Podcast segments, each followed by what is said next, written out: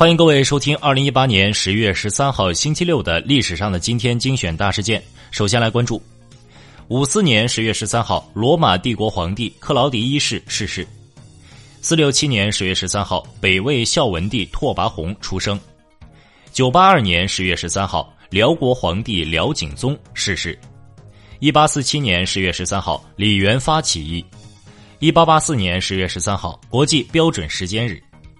一九二五年十月十三号，前英国首相撒切尔夫人出生。一九二七年十月十三号，鲁斯埃尔德飞渡大西洋失败。一九二八年十月十三号，安阳殷墟开始发掘。一九二九年十月十三号，红四军出击东江，损失重大。一九三七年十月十三号，新四军建军。一九四二年十月十三号，红衣大师圆寂。一九四九年十月十三号，中国少年儿童队、中国少年先锋队的前身成立。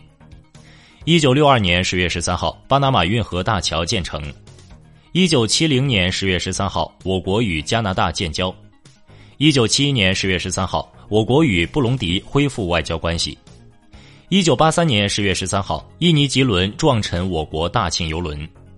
一九八七年十月十三号，哥斯达黎加总统阿里亚斯获诺贝尔和平奖。一九八七年十月十三号，建国后第一家典当商行成立。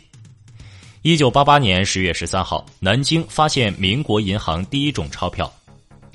一九八九年十月十三号，世界最大铜佛在香港圆顶。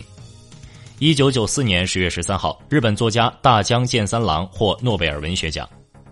一九九四年十月十三号，美国发生全国性中毒事件。一九九四年十月十三号，美籍华人崔琦获得诺贝尔物理学奖。二零零一年十月十三号，我国高性能计算机芯片龙芯问世。二零一零年十月十三号，中国最后一位飞虎队员吴奇尧去世。二零一一年十月十三号，国际足联执委会决定恢复中国足协合法权利。二零一六年十月十三号，音乐人 Bob Dylan 获诺贝尔文学奖。好了，各位，以上就是历史上的今天精选大事件的全部内容。感谢您的收听，我们下期再见。